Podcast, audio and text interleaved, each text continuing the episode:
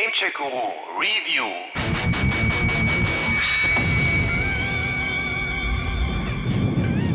Als Adolf Hitler 1933 zum Kanzler ernannt wurde, jubelten die Massen. Aber wir nicht. Mit diesen Worten startet der Indie-Titel Through the Darkest of Times, der schon 2018 in die Schlagzeilen kam, ist es doch das erste Spiel in Deutschland, das auch verfassungsfeindliche Symbole, in diesem Fall Hakenkreuze, verwenden darf. Wie es dazu kam, was das Game außerdem noch zu bieten hat und warum es am Ende auch ein ganz besonderes Spiel ist, das alles erfahrt ihr in diesem Podcast. Dann kann's ja losgehen. Through the Darkest of Times ist ein rundenbasiertes Strategiespiel, das in Berlin zur Zeit der Nazis spielt. Es ist in vier Kapitel mit je 20 Wochen aufgeteilt. Machtergreifung, Gipfel, Krieg und Zusammenbruch. Der Zug ist endlos. Der Zug geht weiter. Es sind unglaubliche Menschenmassen unterwegs. Alles ist in Bewegung geraten. Mustergültige Disziplin. Alles verläuft geordnet. Grenzenloser Jubel. Hier leitet ihr eine kleine Widerstandsgruppe, mit der ihr Aktionen plant und durchführt, um das Regime zu schwächen, um neue Widerstandskämpfer für euch zu gewinnen und in Zeiten von Terror und Verfolgung zu überleben. Wir wussten, dass nun schlimme Zeiten anbrechen würden. Wir wussten, dass die Drohungen der Nazis keine Lehren waren. Dass sie meinten, was sie sagten. Zu Beginn des Spiels entscheidet ihr euch für einen der beiden Spielmodi. In Widerstand müsst ihr jeden Schritt genau überdenken, da Polizei und Gestapo schnell bei euch vor der Tür stehen und es auch nur einen Speicherstand gibt. In Erzählung dagegen könnt ihr euch mehr auf die Geschichten des Spiels konzentrieren, da das Spiel mehr Fehler verzeiht und ihr auch unendlich oft speichern könnt.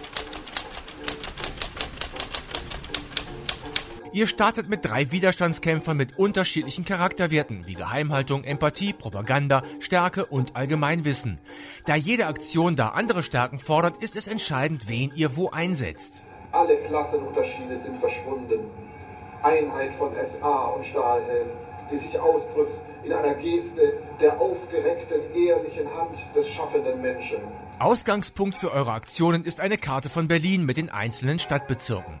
Dort sind die möglichen Aktionsziele verzeichnet.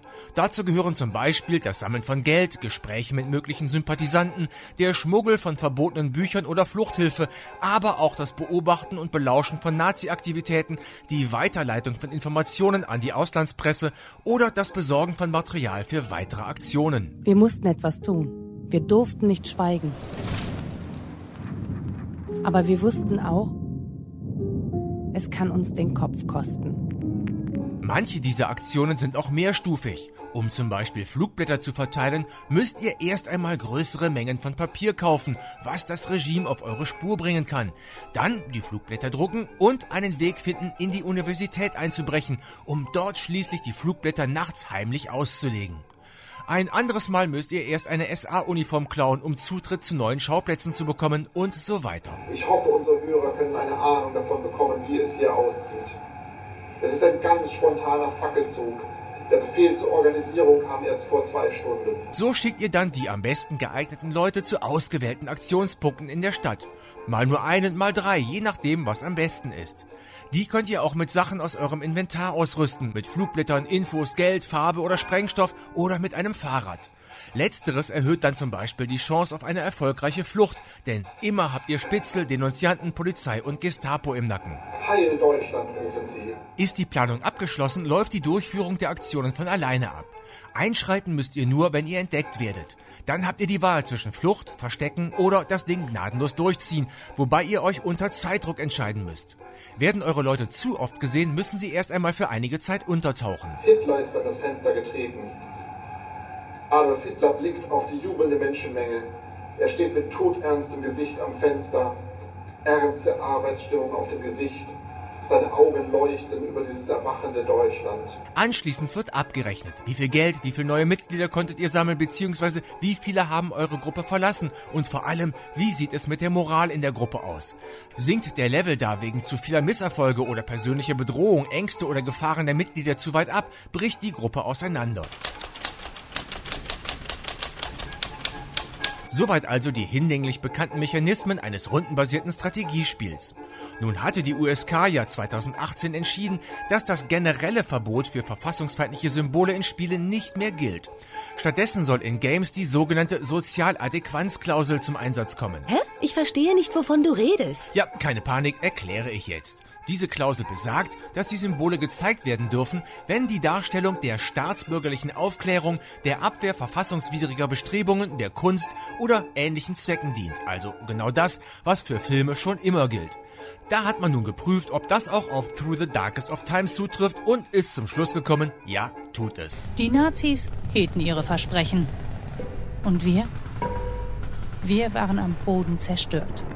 Denn zu dem üblichen Strategiespiel kommt noch mehr. Zum Beispiel Story-Szenen, in denen ihr Entscheidungen treffen müsst. So kommt ihr zum Beispiel am Abend am Alex vorbei und beobachtet, wie drei Typen mit Hakenkreuzbinden einen alten Mann mit Kipper drangsalieren. Was macht ihr? Eingreifen und damit aber euch und die Gruppe in Gefahr bringen oder wegsehen und weiterfahren? 15.000 SA-Leute marschieren. Es ist ein spontaner Aufbruch. Oder eine Bekannte bittet euch mit zur Vereidigung ihres Jungen in der Hitlerjugend zu gehen. Wollt ihr Teil dieses Faschospektakels sein und der Frau diesen Gefallen tun? Oder versucht ihr den Jungen davon zu überzeugen, dass das nicht der richtige Weg für ihn ist? Niemand wollte es wissen. Hinzu kommen auch Multiple-Choice-Dialoge, in denen ihr auch immer wieder eine Richtung einschlagen müsst. Eine Frau aus eurer Widerstandsgruppe gesteht, dass ihr Mann jetzt glühendes Parteimitglied ist. Schließt ihr sie aus, weil ihr Angst habt, sie könnte sich ihm gegenüber verplappern, oder vertraut ihr darauf, dass schon alles gut gehen wird? 1938 gaben Großbritannien und Frankreich den aggressiven Forderungen Deutschlands nach und ließen das Reich das Sudetenland annektieren. Bald darauf folgte Österreich. Und dann sind da noch die wöchentlichen Zeitungsüberschriften, die euch ein Gefühl dafür geben, was damals abgelaufen ist. Ausländisch klingende Künstlernamen verboten titeln die oder Gesetz gegen entartete Kunst. Auch in Gesprächen mit Passanten und Bekannten bekommt ihr Infos über den damaligen täglichen Wahnsinn im Alltag, zum Beispiel wie es die Nazis geschafft haben, während der Olympischen Spiele in Berlin eine brave Fassade aufzubauen oder wie sie die allgemeine Unzufriedenheit und die Arbeitslosigkeit für sich nutzen konnten. In Berlin ließ sich das neue Deutschland feiern, als wäre es ein Land wie jedes andere.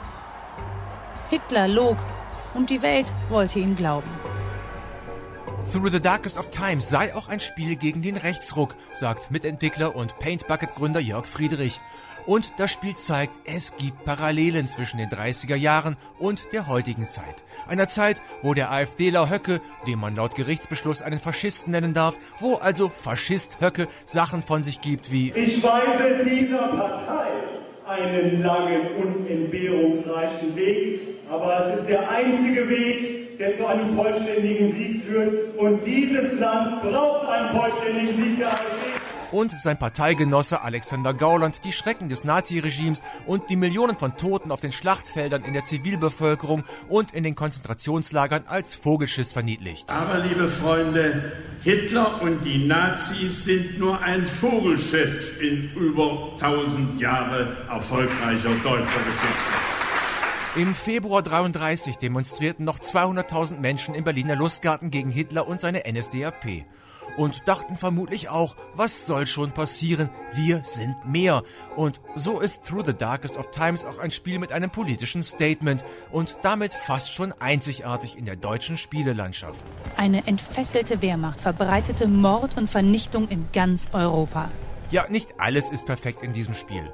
Es gibt einige Wiederholungen und so mancher der oft prallvollen Textblöcke hätte vielleicht doch besser vertont werden sollen und die ständige Musikuntermalung wirkt zuweilen unpassend aber es ist ein verdammt wichtiges Spiel, das eindrucksvoll und oft auch bedrückend zeigt, wie schnell ein Land nach rechts kippen kann, wie schnell man zum Mittäter werden kann, indem man schweigt und nur zuschaut. Alles kommt irgendwann zurück.